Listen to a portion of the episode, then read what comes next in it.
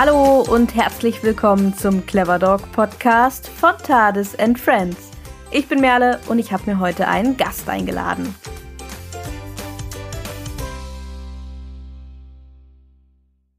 Diese Folge ist ein neuer Teil unserer Hundetrainerreihe, in der ich mit unterschiedlichen Hundetrainerinnen und Hundetrainern über ihre persönliche Geschichte, ihre eigenen Hunde, ihre Philosophie und Lieblingsthemen spreche. Heute ist Dr. Marie Nitschner zu Gast. Sie ist nicht nur Hundetrainerin aus Leipzig, sondern hat sich auch lange Zeit als Wissenschaftlerin mit dem Hund auseinandergesetzt. Sie ist Gründerin und Dozentin bei Kynologisch, hält Fachvorträge und betreibt den sehr interessanten Wissenschaftsblog Hundeprofil. Darüber hinaus hat sie in den letzten Jahren ein Buch zum Thema Die Persönlichkeit des Hundes geschrieben, das im April im Kosmos Verlag erscheinen wird. Wenn du nach dieser Folge mehr über Marie erfahren möchtest, dann schaust du am besten in die Beschreibung, also in die Show Notes dieser Podcast-Folge. Dort findest du dann wie immer alle Links, die für diese Folge relevant sind, also natürlich auch den direkten Weg zu Marie und den Link zu ihrem Buch und so weiter. Und falls dir diese Podcast-Folge gefällt, dann freuen wir uns natürlich immer riesig, wenn du sie teilst, zum Beispiel auf Instagram, in den Stories, ähm, aber vor allem natürlich auch, wenn du dort, wo es möglich ist, eine Bewertung dalässt, zum Beispiel uns Sternchen vergibst oder auch den Podcast abonnierst. Bei einigen Podcast-Anbietern ist es ja möglich, einen kleinen Text dazulassen bei der Bewertung. Den kannst du natürlich nicht nur für Feedback nutzen, sondern auch dafür, ähm, uns ähm, Fragen oder Themenwünsche dazulassen. Ansonsten findest du uns dafür natürlich auch immer direkt auf Instagram zum Beispiel at Tades and Friends. Wir freuen uns über jeden Austausch, über Fragen und Feedback. So, und jetzt bin ich selbst schon ganz gespannt. Es wird also Zeit, Marie in dieser Podcast-Folge zu begrüßen.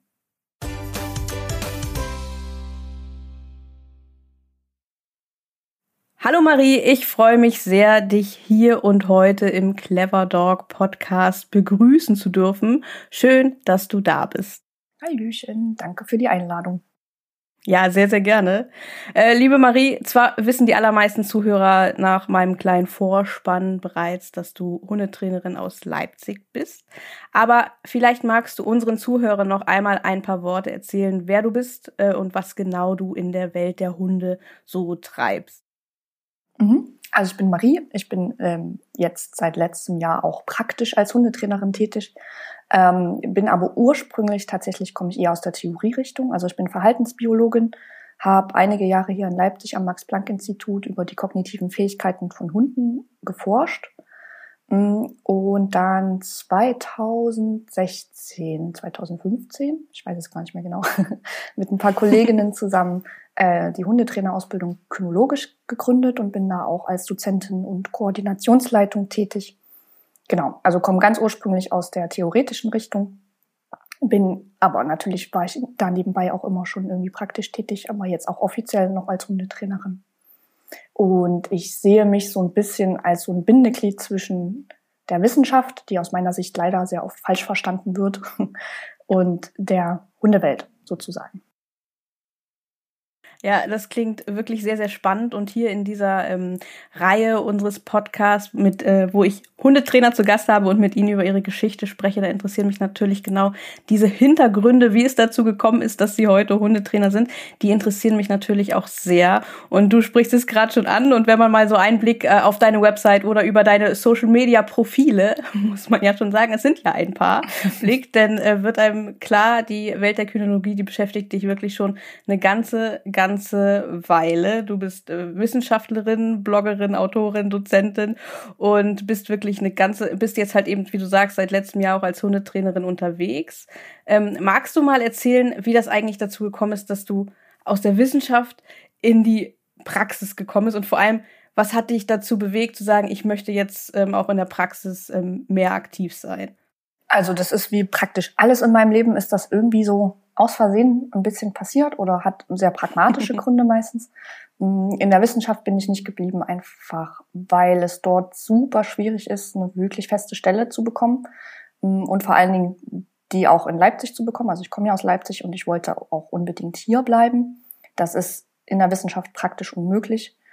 Deswegen habe ich dann mhm. beschlossen, dass ich die Wissenschaftskarriere sozusagen nicht weiter vorantreibe, weil ich einfach auch bei älteren Kolleginnen gesehen habe, wie unglaublich schwierig und nervig das ist, wenn man alle zwei Jahre ähm, das Land wechseln muss, um zu irgendeiner mhm. neuen, äh, wieder befristeten Stelle zu wechseln. Das wollte ich nicht. Genau, und dann kam tatsächlich gerade zufällig und sehr günstig zu diesem Zeitpunkt äh, die Sache mit kynologisch auf. Ähm, das war wirklich ähm, über Bekannte bin ich da reingerutscht, sozusagen zufällig, und es hat sich mega gut ergeben. War einfach zum richtigen Zeitpunkt am richtigen Ort. Ich fand das total spannend. Ich mag die Kolleginnen sehr. Das ist ein super tolles Team. Wir sind, also würde ich einfach mal behaupten, auch ziemlich kompetent in den Dingen, die wir tun. Einfach weil wir sehr darauf achten, dass jeder in seinem Kompetenzbereich arbeitet. Ja, und das fand ich einfach so spannend, dass ich da sehr, sehr gerne mitgemacht habe und nach wie vor sehr gerne da mitmache. Und ich habe dann einfach jetzt in, im Verlauf der Zeit festgestellt, dass ich äh, bisschen, ganz schön Wissen angehäuft habe, so. Ein bisschen, ja. ja, ist irgendwie auch so passiert im Laufe der Zeit. Und dann dachte ich, ach, irgendwie wäre das doch auch ganz cool, das auch nicht nur ähm, an die Trainer in der Ausbildung zu vermitteln und nicht nur auf einer theoretischen Ebene, sondern eben auch direkt den Hundehalterinnen und Hundehaltern hm, hier in Leipzig vor Ort zu vermitteln, was auch echt unglaublich viel Spaß macht. Hätte ich vorher tatsächlich nicht so erwartet. Es ist ja auch eine ganz andere Ebene, ich sag mal, Wissen an Menschen zu ähm, weiterzugeben, die mit diesem Wissen nachher auch äh, tätig werden wollen, auch andere Leute anleiten wollen und dann selbst, sage ich mal, jetzt die Stufe zu überspringen und dann direkt an den Endkunden sozusagen mhm. zu gehen. Das äh, stelle ich mir gar nicht so einfach vor, vor allem so dieses aus diesem aus der Theorie, aus der Vermittlung der Theorie dann in die in die Praxis direkt rein. Stelle ich mir gar nicht so unkompliziert vor, wenn man sich gerade so theoretisch wie du halt wirklich auch sehr tief mit unterschiedlichen Themen auseinandergesetzt hat. Ja, genau das habe ich die ganze Zeit auch gedacht und habe es deshalb jahrelang nicht gemacht. Und meine Kollegin Karin, die Pädagogin bei uns im Team, die hat mal zu einer Teilnehmenden gesagt, das ist mir sehr im, im Kopf geblieben. Ähm, Schwimmen kann man nur lernen, wenn man ins Wasser geht. Da kannst du noch so viel theoretisch über Schwimmen wissen. Du kannst es nur lernen, wenn du es halt auch tust. Und das habe ich mir dann irgendwie letzten Sommer zum Anlass genommen und gesagt, ja, mach halt einfach mal. Könnte ja gut werden.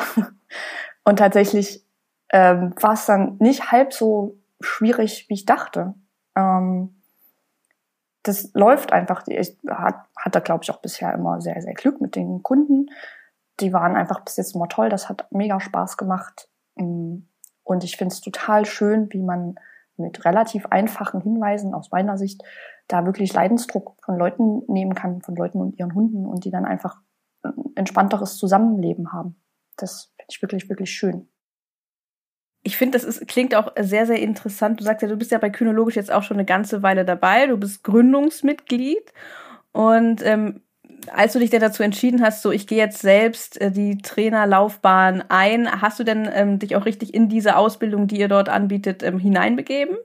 Also ich habe sie nicht komplett durchlaufen, aber ich war bei dem einen oder anderen Seminar dabei und ähm, habe vor allen Dingen tatsächlich sehr viel profitiert von ähm, Jenny und Karen, also Karen die Pädagogin und Jenny die die äh, Kommunikationswissenschaftlerin ist und diese Dinge bei uns macht, weil das war etwas, was ich vorher einfach nie gelernt habe. Ne? Also Klar, man kann als Mensch kommunizieren irgendwie, aber das auf einer professionellen Ebene zu tun, das wusste ich einfach vorher nicht. Und da habe ich, glaube ich, tatsächlich das aller, aller, allermeiste nochmal mitgenommen. Eben in diesem Mensch-Mensch-Bereich, wie man einen Kunden berät, was man sagen sollte und was vielleicht eher nicht so angebracht ist und so weiter und so fort. Das war wirklich sehr, sehr hilfreich. Ja, das sprechen wir auch direkt so ein Thema an, was du ja auch auf deiner Website auch sehr in den Fokus stellst. Das ist ja Kommunikation und Kooperation. Nicht nur der Hund soll lernen, sondern auch gerade der Mensch. Und das ist ja das, was du auch sagst, was essentiell für gutes, für nachhaltiges Hundetraining ist. Mhm. Also als Hundetrainerin kann ich dem Hund noch, noch was für tolle Dinge beibringen. Und wenn ich den an die Leine nehme, dann werden vermutlich Dinge funktionieren, die halt mit dem Halter nicht funktionieren. Das ist ja aber nicht Sinn der Sache. Ne? Man muss ja halt einfach dem Halter oder der Halterin die Kompetenz an die Hand geben, dass sie das kann. Und es nützt der gar nichts, wenn ich da oberschlau was mit dem Hund vormache und sage, guck mal, das ist doch ganz einfach. äh, wenn ich ihr nicht vermitteln kann, wie sie stufenweise, schrittweise eben das erreicht. Ich habe tatsächlich, fällt mir gerade auf, in, in jetzt im letzten Jahr im Hundetraining, kann ich mich gar nicht erinnern, dass ich überhaupt einen der Hunde mal an der Leine hatte. Ähm, also mir ist es wirklich wichtig, dass man die Leute anleitet, dass sie das können und nicht, dass ich da irgendwas vormache. Ja, ich finde es auch ganz schön, du schreibst auf deiner Website, wenn ich das mal zitieren darf, weil ich finde das Zitat einfach, das bringt das sehr gut auf den Punkt. Hundetraining bedeutet nicht nur, dass der Hund lernt, wie man sich unter Menschen benehmen sollte. Hundetraining bedeutet vor allem, dass der Mensch lernt, wie er seinen Hund sicher und souverän durch den Alltag führt. Kommunikation und Kooperation stehen dabei im Vordergrund, um eine vertrauensvolle Beziehung zu etablieren. Dies ist die Grundvoraussetzung, damit das Hund-Mensch-Team auch schwierige Situationen zusammen meistern kann. Ich finde, das bringt es halt wirklich super, super auf den Punkt. Und äh, das ist ja letztendlich auch der Knackpunkt, ähm, den so mancher Hundebesitzer, gerade Neuhundebesitzer, wenn ich jetzt mal so mit ein bisschen Schrecken auf den aktuellen Welpenboom blicke, der ähm, gerne mal unterschätzt wird. Und ich stelle mir das auch gar nicht so einfach vor, das halt wirklich immer so richtig zu kommunizieren, also dann im Training. Wie gehst du das denn an, ähm, wenn die Mitarbeit des Halters, ähm, ja, wenn da nicht so die Bereitschaft, nicht so das Bewusstsein von Anfang an da ist. Warst du, standst du schon mal vor so einer Situation, wo du das denn, die Notwendigkeit, sage ich mal, der Lernbereitschaft des Halters oder der Halterin erstmal kommunizieren musstest? Hm, tatsächlich relativ wenig. Wie gesagt, ich hatte da offensichtlich sehr Glück bisher. Hm, und wenn mir das passieren würde, dann würde ich, glaube ich, an dieser Stelle relativ klar sagen, du pass auf, es ist dein Problem. Ähm, wenn du das behalten möchtest, dann kannst du das behalten. Ich bin da, um dir zu zeigen, wie du es eventuell los wirst. Und wenn du da keinen mhm. Bock drauf hast, ähm, tja, dann ist das halt nicht mein Problem. Und manchmal kann es ja auch sein, das ist zum Glück auch noch nicht vorgekommen, dass man einfach menschlich nicht miteinander klarkommt. Dann würde ich im Zweifelsfall ein paar andere Trainerinnen, also ich habe hier wirklich ein sehr, sehr schönes Netzwerk in Leipzig, ein paar andere Trainerinnen empfehlen, wo es vielleicht menschlich besser passen würde. Also kann ja auch sein, dass es einfach nur daran hakt, sozusagen. Mhm. Ja, durchaus oder wo, wo einfach ein anderer Trainingsweg nochmal vorgeschlagen wird, der einfach vielleicht nicht meiner wäre, sozusagen. Ja, und das, das finde ich auch äh, ganz wichtig, denn nicht jeder Mensch, nicht jeder Hundehalter, Hundehalterin, nicht jeder Hund, nicht jeder Trainer ähm, müssen zusammenpassen auf Zwang. Das ist ja auch so ein bisschen der Grund, wieso ich hier überhaupt mit dieser Reihe angefangen habe, einfach mal so ein bisschen über die Arbeitsweisen, aber auch über die äh, Persönlichkeit, die so vom Trainer dahinter steht, mal ein bisschen aufzuzeigen, damit der ein oder andere vielleicht, ähm, wenn er aus der Gegend kommt oder ähm, das Thema Online-Training ist da ja auch so ein Thema. Ich finde halt wirklich, der persönliche Fit muss halt einfach auch gegeben sein. Wenn man sich nicht wohlfühlt, sowohl als Trainer oder Trainerin als auch als Halter, dann ist da natürlich das alles ein bisschen schwierig. Um nochmal auf dich ein bisschen zurückzukommen. Ähm, du sagst ja, du bist von der Wissenschaft jetzt in die Praxis, aber wie sieht das eigentlich aus? Waren Hunde ähm, von Kindheit an schon Thema für dich oder kam das Interesse dann so mit dem Studium? Nee, Hunde fand ich schon immer cool. Meine Mama so gar nicht. Die hatte immer Angst vor Hunden. Wir mussten auch immer früher große Bögen laufen, ähm, wenn uns ein Hund beim Spaziergang entgegenkam, was damals noch einfacher war, weil es noch nicht so viele Hunde gab wie heute. ähm, genau, aber ich fand das schon immer cool und habe damals auf dem Dorf meiner Uroma durfte ich dann so mit ein, zwei Dorfhunden da spazieren gehen, immer wenn ich da zu Besuch war und so. Genau, also das ist schon dieses typische Ding, so von klein auf Hunde toll gefunden. Und wollte auch immer oder hatte mir immer gewünscht, damit was zu tun, hatte aber nie eine konkrete Vorstellung, was das denn sein könnte. Habe dann angefangen, Bio zu studieren, auch ohne konkrete Vorstellung, was ich denn damit dann machen könnte. Und dann kam, wie ich schon erwähnt habe, das alles irgendwie immer in mein Leben gestolpert. Meine Oma, die mir dann gesagt hat, dass da hier in Leipzig am Max-Planck-Institut in der Hundeforschungsgruppe studentische Hilfskräfte gesucht werden.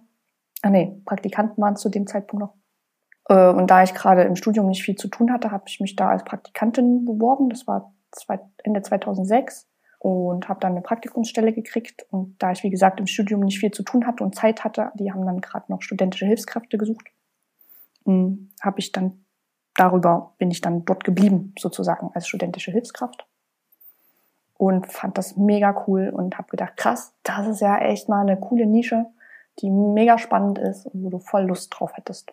Und das war, wie gesagt, ähnlich Zufall wie kynologisch ist passiert und ich bin sehr glücklich darüber. Ja, und dann kam so eins zum anderen. Genau. Und früher durftest du keinen eigenen Hund haben, wie du erzählst. Ähm, das hätte mit deiner Mutter wahrscheinlich nicht so gut gepasst. Ähm, aber heute äh, hast du dafür drei Hunde, wenn ich richtig informiert mhm. bin. Genau. Nee, früher mit meiner Mama, das wäre wirklich nicht möglich gewesen. Ich bin relativ früh ausgezogen mit 16. Dann hatte ich auch sehr schnell meinen ersten Hund mit meinem damaligen Freund zusammen. Das war aber im Nachhinein eine Vollkatastrophe. Also ich war oder wir waren eine Vollkatastrophe, haben so wirklich alles falsch gemacht was man falsch machen kann, viel zu inkonsequent und dann dafür aber viel zu hart in Situationen, wo wir genervt waren und so. Also ich kann das, ich sehe das jetzt ganz oft bei anderen Leuten und kann das sehr gut nachvollziehen, weil es mir ähnlich ging. Und dann ist der mit acht Jahren leider an Krebs gestorben. Bis dahin hatte ich ihn dann ganz gut hingekriegt am Ende. genau. Und dann kam nach und nach sozusagen meine jetzigen drei, wo ich schon einiges mehr wusste und schon einiges besser gemacht habe als vorher. Ich glaube, das ist auch gar nicht so selten, dass man mit dem ersten Hund ähm, ja Fehler macht. Ja. Und das ist, glaube ich, auch ganz normal. Ja. Und ähm, das ist ja bei vielen Trainern, die ich jetzt hier auch zum Beispiel im Interview schon hatte, ist es halt auch manchmal einfach, sag ich mal, der Ausgangspunkt dafür, dass sie sich so intensiv nachher mit dem Thema auseinandergesetzt haben, dann also wirklich aus den Fehlern ähm, sehr viel gelernt mhm. haben. Und das ist ja grundsätzlich auch gar nicht schlecht. Zumindest dann, wenn man danach über sich selbst sagen kann, oh, ich habe dann nicht so gute Arbeit geleistet. Ja, das kommt halt leider immer vor, ne? Und man kann halt daraus lernen. Ja, genau, genau. Ja, wo wir schon bei Lernen sind, ähm, und du hast es ja vorhin schon angesprochen, Weiterbildung von Hundemenschen scheint dir ja auch abseits vom klassischen Training sehr am Herzen zu legen und du gibst Seminare zu unterschiedlichen verhaltensbiologischen Themen. Aber du hast ja auch einen Wissenschaftsblog, der sich ähm, der Kynologie in unterschiedlichen Thematiken widmet. Und du betreibst ja dort letztendlich Wissenschaftskommunikation, arbeitest bestimmte Fragestellungen ähm, so auf, dass eben auch Nichtwissenschaftler sie verstehen können. Du stellst Forschungsergebnisse vor und so weiter. Wie kam es dazu? Und das ist ja auch eine große Arbeit, die du da reinsteckst. Ich weiß das ja selbst. Ähm, was, was hat dich da angetrieben? Das habe ich tatsächlich noch angefangen, als ich noch am Max-Planck-Institut war, weil mir zunehmend auf den Sack ging, wie vermeintlich wissenschaftliche ähm, Ergebnisse irgendwie in der Presse dargestellt werden oder in der Hundeszene dann so rumwabern oder wie äh, mhm. äh, irgendwelche, also wie ganz oft behauptet wird, ja, das ist wissenschaftlich festgestellt, dass XY bla und am Ende aber eigentlich nur irgendeine eigene Ideologie damit unterstrichen wird. Und das hat mich furchtbar frustriert, weil ich dachte, nee Leute, so einfach ist es einfach alles nicht. Und das war so die Motivation, da anzufangen, zumindest in manchen Themen und in kleinen Teilen vielleicht ein bisschen mehr, ja, wie sagt man, Differenzierung da reinzubringen und ein bisschen mehr weg von diesem, das ist jetzt so und das ist nur so ist es artgerecht und nur so ist es gut und weiß ich nicht, was da immer alles so für, für Dinge rumschwirren in der Hundewelt, da vielleicht ein bisschen aufzuklären sozusagen.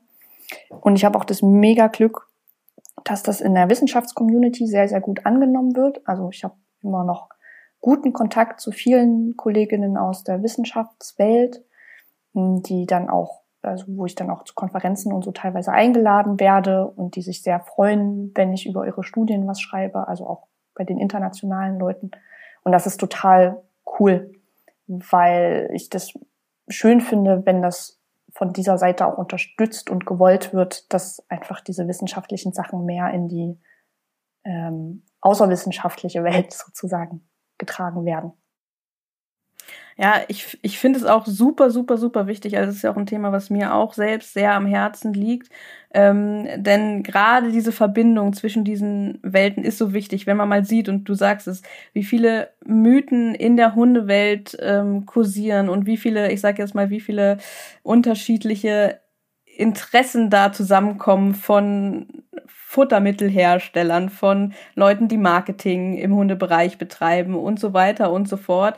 Da verbreiten sich doch gerne mal so Halbwahrheiten ähm, im ganzen Netz und das merkt man wirklich in der Hundewelt sehr extrem und das halt eben ähm, ja, ich sag jetzt mal, komplexe Wissenschaft auch mal ein bisschen einfacher aufbereitet wird und dass man hier gesagt wird, nee, ganz so ist es nicht, schau es dir vielleicht nochmal genau an solche absoluten äh, Aussagen sollten einen vielleicht auch mal ein bisschen hellhörig werden lassen. Man sollte da vielleicht mal ein bisschen genauer hinschauen. Das ist super, super wichtig und leider gar nicht so häufig anzutreffen. Und ich finde halt, dir gelingt das halt wirklich auf deinem Blog sehr, sehr, sehr gut. Vielen Dank. Das freut mich. Und wo wir schon bei Wissenschaftskommunikation sind, äh, populärwissenschaftliche Arbeit, du hast ja auch jetzt ein Buch geschrieben, welches im April erscheint und zu einem, wie ich finde, wirklich sehr, sehr interessanten Thema. Und ich bin auch wirklich schon sehr gespannt darauf, ähm, es lesen zu können.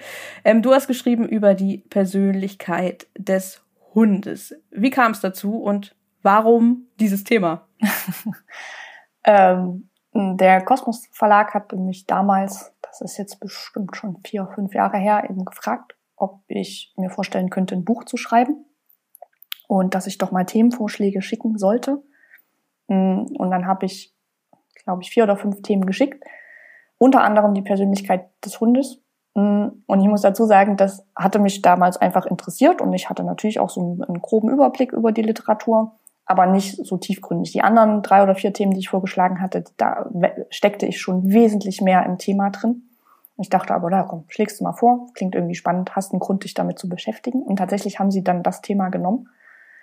Ähm und als ich dann, wie es immer so ist, angefangen habe, so richtig zu recherchieren dazu, dachte ich, ach du Scheiße.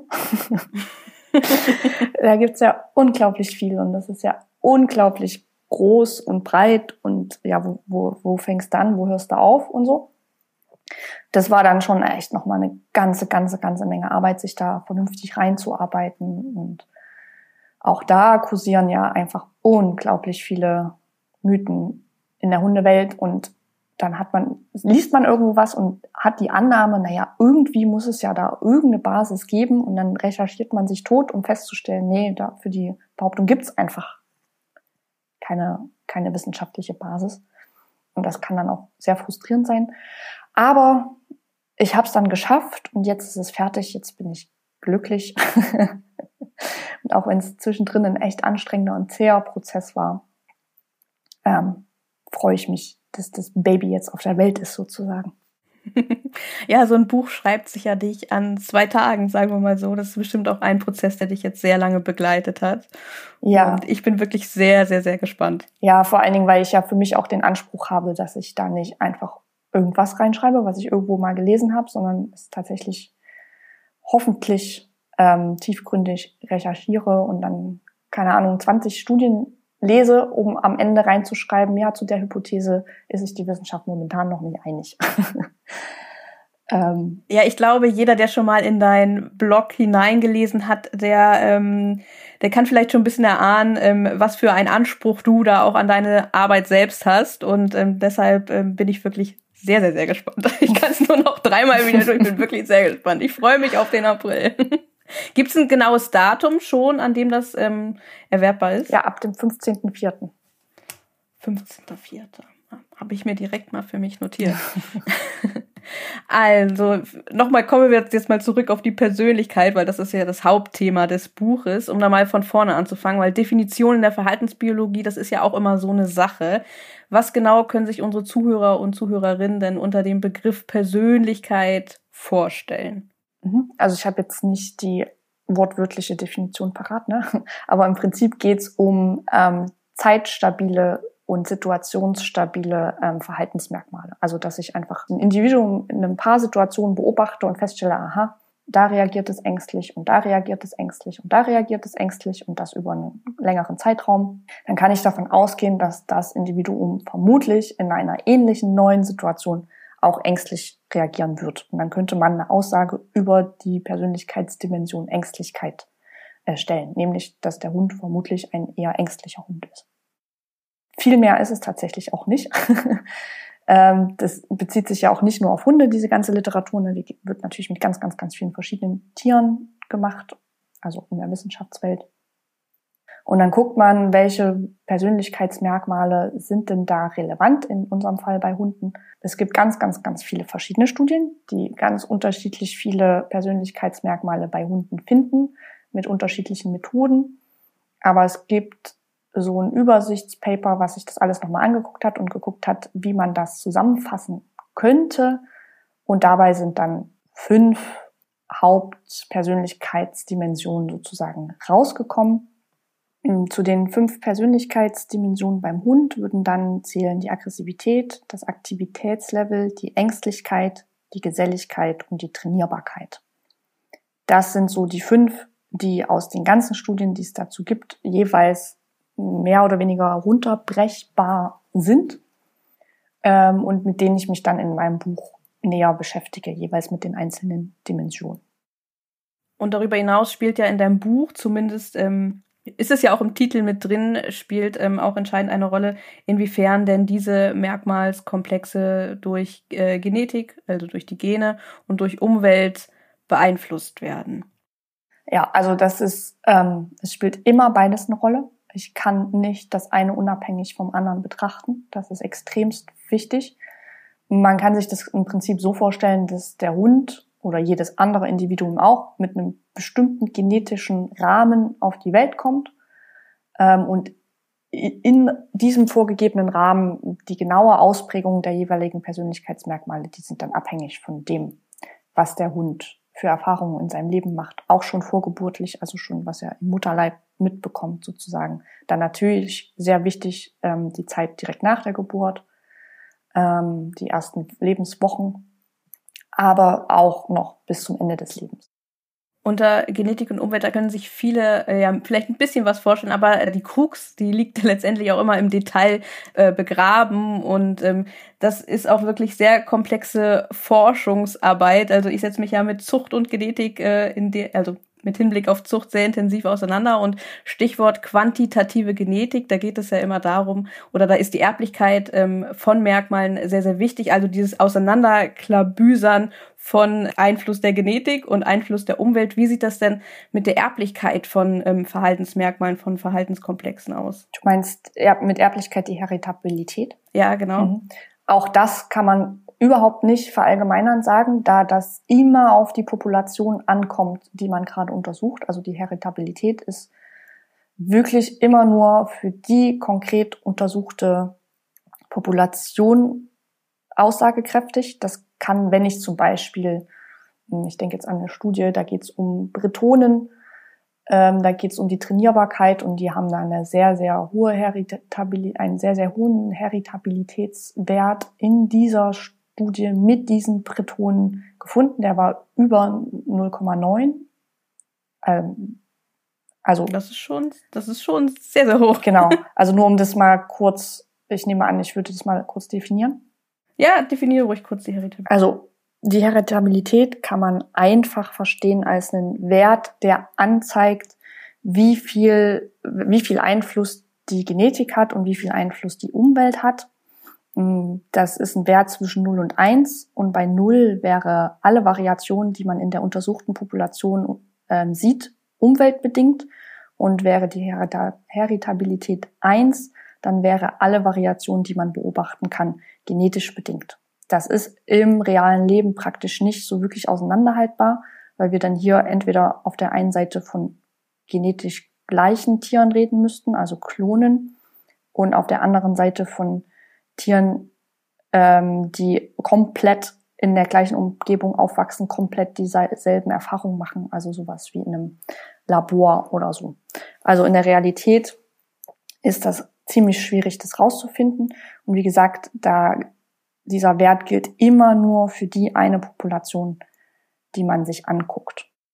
Genau, und daran sieht man schon, ähm, wie kompliziert das sein muss, Forschung oder wie kompliziert es ist, Forschung in diesem Bereich zu betreiben, denn Umwelteinflüsse wirklich ganz komplett ähm, zu vereinheitlichen, eben nicht unter kompletten Laborbedingungen, wie man es ja ähm, mit Hunden eher nicht macht in dem Fall, also zumindest nicht, wenn man diverse Rassen mit einbeziehen will oder die diverse unterschiedliche Rassen betrachten möchte, dann ist das wirklich hochkomplex. Genau. Also ich kann quasi, wenn ich in einer Studie eben zum Beispiel Bretonen ähm, mhm. untersuche und da ein Ergebnis rausfinde, kann ich das nicht automatisch auf jede andere Rasse übertragen und nicht mal automatisch auf Bretonen in einer anderen Altersgruppe und so weiter und so fort oder die anders in anderen Umweltbedingungen leben. Also das ist wirklich sehr, sehr spezifisch immer.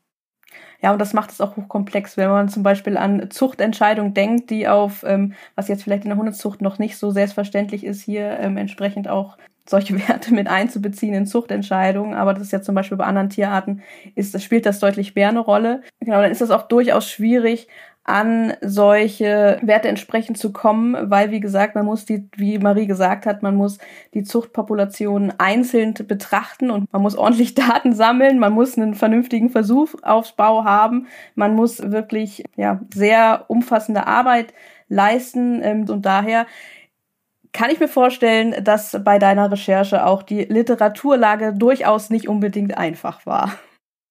Nee, das war es nicht. Es war eine re relativ hohe Herausforderung, würde ich sagen. ähm, Verhalten des Hundes und die Persönlichkeit des Hundes, insbesondere auch mit Blick auf die Mensch-Hund-Beziehung, das sind ja Themen, die in den letzten Jahren immer mehr an Aufmerksamkeit gewonnen haben und auch in der Wissenschaft mehr Platz gegeben wird. Aber das sind ja auch eben keine einfachen Themen. Wir haben es ja jetzt eben schon ein bisschen angesprochen. Was denkst du denn, was sind die Größen oder die größten und Herausforderungen, vor der die Wissenschaft, die Forschung in diesem Bereich halt steht? Oh, ähm, da gibt's unglaublich viele. Vor allem, weil die Wissenschaftswelt ja nicht zwingend die gleichen Interessen hat, die ein Züchter oder ein Halter hat. Ne? Also da geht's oft um sehr viel grundlegendere Dinge, also um Grundlagenforschung um erstmal überhaupt zu verstehen, äh, was denn Gene wie mit Verhalten machen. Und da sind wir noch überhaupt nicht in einem Bereich, der irgendwie wirklich relevant für Hundehalter oder Züchter oder so ist. Ne? Also generell wird, glaube ich, momentan sehr viel tatsächlich an so Genen, die irgendwelche Persönlichkeitsmerkmale beeinflussen, geforscht. Das passiert in verschiedenen Labs momentan auf der Welt, auch, auch mit Hunden, aber eben natürlich auch mit ganz, ganz vielen anderen Tieren. Und das ist einfach mega spannend. Dann gibt es natürlich den Forschungszweig, der so sehr viel angewandter ist, wo es auch nicht um Genetik geht. Sowas wie, ähm, woran kann ich ablesen, ob eine Vermittlung im Tierheim Sinn macht oder nicht? Woran kann ich ablesen, ob der Hund später in der Familie vielleicht aggressiv werden wird oder nicht? Das wäre nochmal zum Beispiel ein ganz, ganz anderer Bereich, der sich aber auch mit Persönlichkeit beschäftigt. Ja, also da gibt's wirklich viele verschiedene Dinge, die man sich da angucken kann. Oder wenn es um Tauglichkeit für irgendwelche Dienste geht, entweder Militärdienst, Polizeidienst mit verschiedenen Aufgaben und sowas wie Assistenzhunde, die Menschen in verschiedenen Lebenssituationen unterstützen können das Kapitel Persönlichkeit, ähm, du sagst ja, du bist jetzt nicht mehr wissenschaftlich unterwegs, aber ist das ein Thema, ähm, wo du jetzt sagst, das hat mich doch gefangen, damit möchte ich mich in der Zukunft auch noch weiter intensiver auseinandersetzen? Ja, ja, durchaus. Also wenn ich mich jetzt, ich habe mich ja jetzt vier Jahre sehr intensiv damit auseinandergesetzt und das hört jetzt definitiv nicht auf, denke ich. Also ich werde da zumindest was meinen Blog angeht oder so, da vermutlich noch mal öfter auf solche Themen zurückkommen, weil wenn man sich da einmal eingegraben hat, sozusagen, dann fallen einem ja auch noch mal viel mehr spannende Aspekte auf an diesem Thema. Mhm. Es ist gekommen, um zu bleiben. genau. Und um nochmal auf das Buch zurückzukommen, für wen ist das denn gedacht? Also ist das für Halter, für Trainer oder für alle Hundeinteressierten gedacht? An wen richtet sich das Buch? Also das ist eigentlich ähnlich wie mein Blog. Ne? Also das sind schon ähm, interessierte Hundemenschen. Ob die jetzt Trainer oder Hundebesitzer sind oder so, ähm, ist, glaube ich, nicht so wichtig. Man sollte schon ein Interesse, ein tiefergründiges Interesse haben, weil es schon relativ äh, wissenschaftlich ist, eben wie mein Blog auch. Das ist bestimmt nicht für jeden was, aber wenn man sich damit auseinandersetzen möchte, dann denke ich, spielt der, der berufliche Hintergrund jetzt keine große Rolle. So, und jetzt würde ich dir gerne noch ein paar Fragen stellen. Ich habe hier im Vorweg habe ich ein bisschen ähm, gesammelt, ähm, insbesondere auch zum Thema Persönlichkeit, weil man merkt auch schon, das ist tatsächlich ja auch ein Thema, das viele ähm, interessiert. Und deshalb habe ich auch ein paar Fragen gesammelt und ähm, einige kamen tatsächlich doppelt und dreifach. die habe ich dann mal zusammengefasst. Ähm, die würde ich dir gerne stellen. Hast du, bist du bereit dafür? Hast du Lust? Ich bin bereit. Die erste Frage war, ab wann kann man die Persönlichkeit eines Hundes erkennen und woran? Also die Persönlichkeit ist ja jetzt nicht ein Ding, was man irgendwie erkennen kann. Ne? Mhm. Ne? Also es gibt eben diese verschiedenen Dimensionen ähm, und man spricht davon, dass ein Hund je nach Rasse, was vor allen Dingen dann mit der Größe ab, von der Größe abhängt, dass die so zwischen eins und zwei Jahren einigermaßen stabil wird, diese Merkmale. Die nächste Frage, die knüpft da so ein bisschen an und ähm, für viele scheint das Thema Persönlichkeit auch mit diesem klassischen Welpentest in Verbindung zu stehen. Die nächste Frage ist nämlich, wie sinnvoll sind Welpentests? Hm, Welpentests können sehr sinnvoll sein, um die aktuelle Lage des Hundes sozusagen einzuschätzen, also wie der Hund gerade ist, um dann eventuell schon bei Dingen, die vielleicht kritisch sein könnten, ein bisschen gegenzuarbeiten. Aber die Studienlage sieht so aus, dass man von Welpentests per se tatsächlich nicht auf äh, Persönlichkeitsdimensionen im Erwachsenenalter schließen kann. Aber für, um diese aktuelle Situation einzuschätzen, ist es durchaus sinnvoll. Und hier kommt jetzt die Frage, auf die du gerade eben schon ein bisschen zu sprechen gekommen bist. Ähm, gibt es ähm, rassetypische Persönlichkeiten? Das war die Frage. Ich schätze mal, da wurde darauf abgezielt, auf bestimmte Persönlichkeiten gehäuft in bestimmten Rassen vorkommen. Mhm. Also es gibt äh, durchaus in, bei jedem Persönlichkeitsmerkmal, was ich da auch in meinem Buch beschreibe, gibt es Studien, die auf Rasseunterschiede gucken. Und es gibt natürlich Rasseunterschiede. Man muss aber ganz, ganz explizit immer dazu sagen, da geht es um Wahrscheinlichkeiten. Also dass zum Beispiel hm, es wahrscheinlicher ist, dass ein äh, Sheltie in Situationen ängstlich reagiert als ein Labrador. Das heißt aber nicht, dass jeder Sheltie ängstlicher ist als jeder Labrador. Es kann auch immer ängstlichere Labradore geben als der Durchschnitts-Sheltie. Nur so als Beispiel. Ne? Also man muss immer gucken, mhm. wenn ich so ein Label draufpacke auf die Rasse, dass das immer nur ein Durchschnittswert ist im Vergleich mit anderen Rassen und dass ich trotzdem immer, immer ein Individuum vor mir habe. Auch in dem Bezug die nächste Frage, ähm, was weiß man zur Erblichkeit von Aggressivität und was hältst du von Rasselisten? Hm. Also das großes Thema. Ja. Also dass Aggressivität äh, auch erblich ist, ist unumstritten. Da gibt's einfach, hm, wenn man sich schon diese sogenannten Silberfuchsexperimente von Herrn Beljajew anguckt, die seit den, ich glaube, 40er Jahren in Russland laufen. Der hat ähm, in, auf einer Silber, Silberfuchsfarm zwei Zuchtlinien gegründet und in der einen immer die zahmsten und in der anderen immer die aggressivsten Tiere verpaart, die in der exakt gleichen Umgebung leben was keine schöne ist in so einer Pelztierfarm. Nichtsdestotrotz mhm. machen die die gleichen Erfahrungen und es ist unglaublich krass, wie die Tiere sich anders verhalten, wenn ein Mensch auf sie zukommt oder auf die, in die Nähe des Käfigs kommt. Da gibt's auf YouTube spannende Videos zu. Also von daher ist ganz, ganz klar, ja, Aggressivität ist erblich. Das hängt aber nicht zwingend von der Rasse per se ab, sondern wenn dann von der Zuchtlinie. Und wenn in der Zuchtlinie darauf geachtet wird, dass eben sehr ängstliche und sehr aggressive Tiere nicht verpaart werden, dann geht, geht dieses, also gehen die hohen Werte auf diesen Gebieten auch in dieser Zuchtlinie wieder weg. Man muss halt drauf achten. Ich denke, da spielt dann die, Grö also die effektive Populationsgröße ähm, der jeweiligen Rasse nachher auch eine entscheidende Rolle, ne? Weil umso mehr Tiere vorhanden sind, umso größer die äh, Varianz ist, umso mehr kann man darauf auch positiven Einfluss nehmen noch. Das ist ein ganz, ganz spannendes Thema. Ach so, und was ich von Rasselisten halte, ähm, ja, schwierig, weil aus genannten Gründen, ne, es ist, es ist einfach so, dass bei bestimmten Rassen bestimmte Formen der Aggression häufiger auftreten, zum Beispiel innerartliche Aggression. Aber darauf zu schließen, dass jedes Individuum aus dieser Rasse auch immer innerartliche Aggression zeigt, das kann man halt dann so nicht sagen. Deshalb finde mhm. ich per se Rasselisten schwierig, weil es natürlich dann auch die Annahme gibt, dass ja andere Rassen ungefährlicher sind, von denen vielleicht mhm. ähnliches Potenzial ausgeht. Hm, ich denke, da sollte viel, viel eher auf eine individuelle Überprüfung und das dann auch nicht nur bei den Rassen, sondern ganz generell ähm, da ja. übergegangen werden. Ja, viel differenzierter. Genau. Und da spielen halt eben die Wahrscheinlichkeiten, die du eben erwähnt hast, halt eben auch eine entscheidende Rolle und ähm, dass man unterscheiden muss zwischen der Zuchtpopulation und dem Individuum, ja. Das ist äh, wirklich ein sehr, sehr spannendes Thema, mit dem ich denke, dass sich da auch äh, intensiver mit auseinandergesetzt werden sollte, anstatt einfach zu pauschalisieren. Die nächste Frage. Sind manche Hunderassen wirklich intelligenter als andere? Und wenn ja, welche sind besonders intelligent? ähm, schwierig, also weil schwierig ist schon zu definieren, was eigentlich Intelligenz bei einem Hund ist. Ja.